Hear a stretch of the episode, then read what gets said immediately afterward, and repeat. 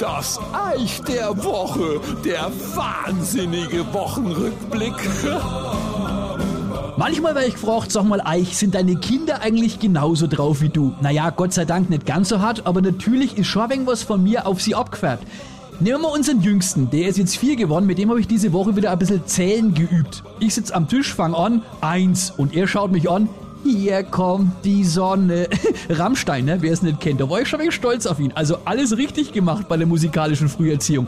Sohnemann Nummer 2, der ist jetzt schon 19, der schüttelt bloß immer über mich den Kopf, weil er weiß, dass der Vater definitiv der größere Kindskopf ist. Neulich hat er mich gefragt, sag mal, Dad, sei mal ehrlich, ich bin doch adoptiert, oder? Habe ich gesagt, ja, aber die Leute haben dich wieder zurückgegeben. Und er wird den Kopf geschüttelt und ist gegangen.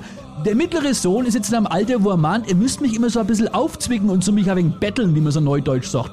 Neulich war ich mit ihm auf dem Weg zum Einkaufen, fragte so leicht provokant, Baba, warum fährst denn du eigentlich kein Porsche? Tja, der Grund braucht noch einen Grundsohn. Ha, 1 zu 0 für den Vater.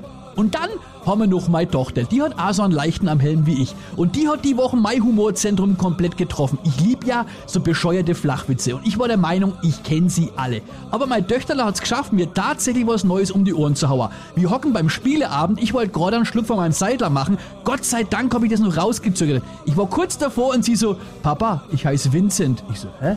Aber nenn mich ruhig Win. Sporste an Cent. Ey, die hat mich komplett auf den falschen Fuß erwischt. Mich hat zu zerrissen.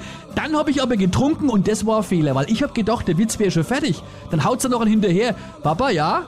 Du sporst an Cent, das ist eine Win-Win-Situation. Da ist aber dann der Schaum aus der Nase. Ich so, du blöde Kuh. Und sie ist vor Lachen Arbeit vom Stuhl gebollert, die anderen Kids auch. Ich sage Jans, Kinder sind schon was Tolles. Die machen ein Haus, er ist hell und freundlich weil sie lassen überall das Licht brennen. Das ist aber anderes Thema. Bis gleich, das Eich.